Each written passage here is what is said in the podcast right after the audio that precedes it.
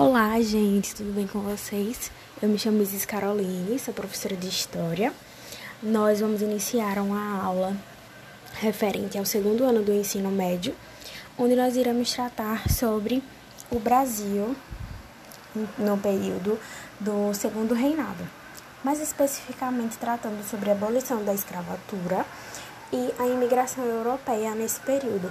Então, nós vamos trazer diversos assuntos acerca desse tema para que nós possamos discutir, debater algumas curiosidades, características, as fases desse período. Então, espero que vocês gostem, que acompanhem os podcasts que vêm a seguir acerca do tema. E é isso. Vamos começar? Então, gente, o segundo reinado, ele foi um período da história brasileira em que o país foi governado por Dom Pedro II. É, o período ele se estendeu de 1840, quando Dom Pedro II foi coroado imperador, depois do golpe da maioridade. Algumas especificações acerca do assunto a gente vai tratar um pouco mais na frente. Então eu vou resumir um pouquinho para vocês, que foi né, o segundo reinado, para que a gente vá abordando os, os demais aspectos ao longo dos podcasts.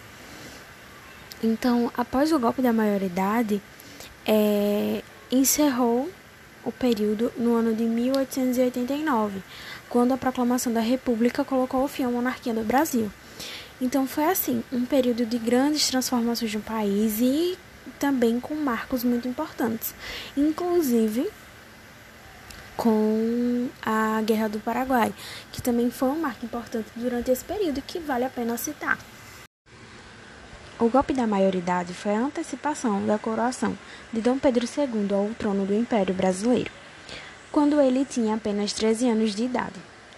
A Constituição de 1824 preconizava que somente com os 18 anos completos poderiam assumir um novo imperador. Mas, devido ao golpe da maioridade e à reunião de alguns políticos por conta de alguns interesses, partindo dos conflitos que estavam sendo causados em algumas províncias e, dentre elas, algumas rebeliões, como forma de pacificar, a ideia principal foi eleger um novo imperador. E assim, o, a, o golpe da maioridade ele foi feito quando Dom Pedro II, com apenas 13 anos, no ano de 1840, assumiu o poder. Pedro de Alcântara ele era filho de Dom Pedro I e herdeiro do, do trono imperial. Logo após a dedicação de seu pai, em 1831, ele não pôde assumir imediatamente por conta da sua pouca idade, então era preciso aguardar sua maioridade para que ele fosse coroado imperador do Brasil. Enquanto Dom Pedro II não atingia a maioridade, o poder do Brasil foi ocupado por uma regência.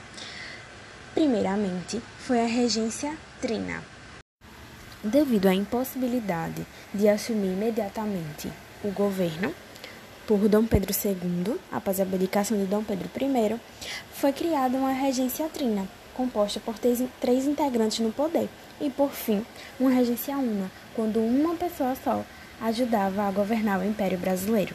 Nesse período de ausência de um imperador, alguns poderes exclusivos foram suspensos, como por exemplo o poder moderador e o Conselho de Estado.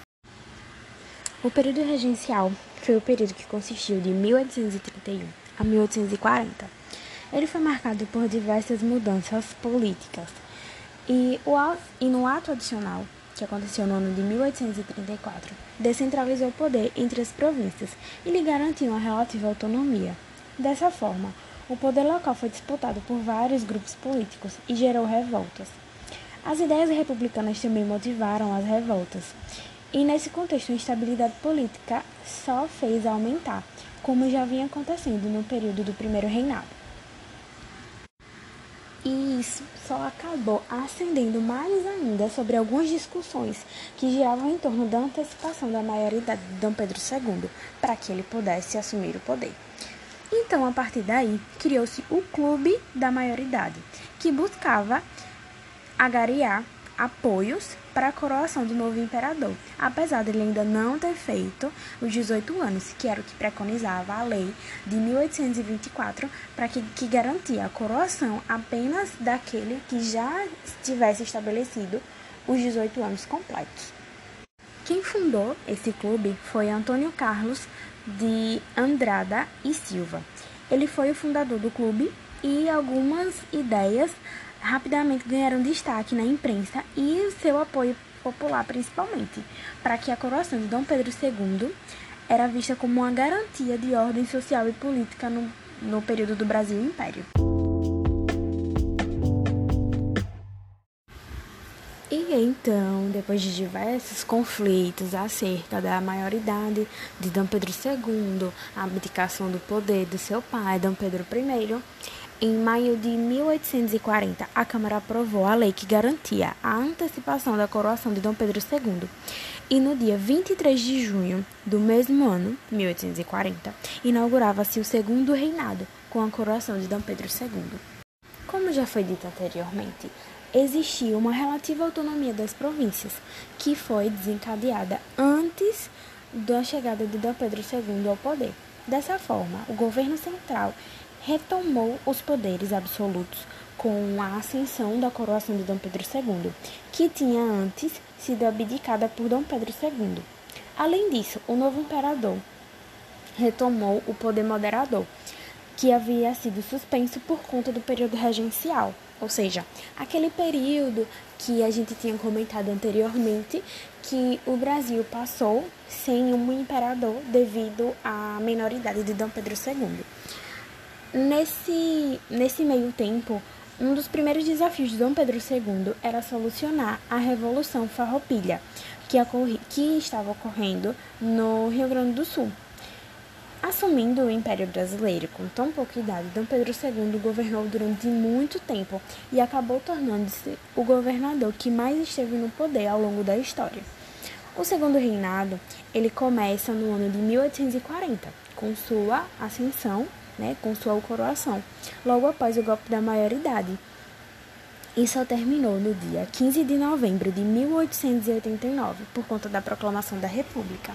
Então, esse é um apanhado geral, digamos assim, dos primeiros períodos, das primeiras características da, do início né, do segundo reinado e algumas características principais, como a gente pode perceber, que foram as consequências que a gente acabou de citar após o golpe da maioridade e a ascensão de Dom Pedro II com, com apenas 15 anos e o final dela, né, que foi no ano de 1800, 1889, no dia 15 de novembro, que veio com a proclamação da República. Isso que dá o fim do período imperial no Brasil.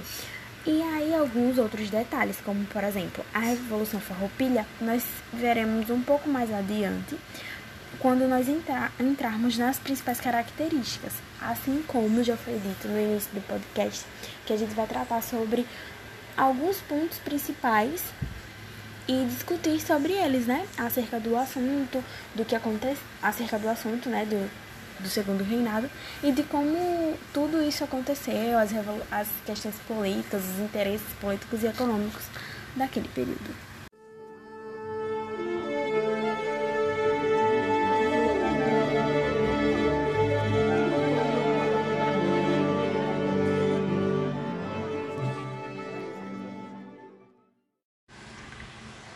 A Guerra dos Farrapos, também conhecida como Revolta dos Farrapos ou Revolução Farroupilha, foi uma das revoltas provinciais que aconteceram no território brasileiro durante o período regencial.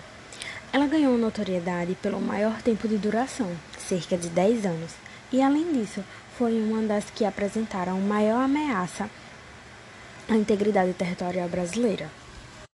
Ela foi organizada principalmente com o movimento da elite gaúcha, que encerrou-se após uma negociação de paz entre após alguns termos de redição que ficaram conhecidos como Tratado de, de Punho Verde. E um dos principais motivos que causaram a Guerra dos Farrapos foi a insatisfação dos estanceiros gaúchos com a polícia fiscal do governo brasileiro. É, na província do Rio Grande do Sul, tinha como principal produto o charque, como a gente também conhece como carne seca, jabá, enfim é, que era vendido como principal alimento para os escravos do sul, do sudeste e do nordeste do Brasil. Então, um dos principais motivos para a revolta, para que a revolta se iniciasse, foi a insatisfação da taxação sobre o gado entre as fronteiras do Brasil e Uruguai, a criação da Guarda Nacional e a insatisfação do governo em assumir os prejuízos causados por pragas como carrapato, enfim, que acabou atacando o gado, no, principalmente no ano de 1834 sem contar a insatisfação da centralização do governo e a falta de autonomia das províncias. E esses foram um dos principais né, fatores que giraram em torno da revolta dos farrapos e fez com que ela durasse durante tanto tempo.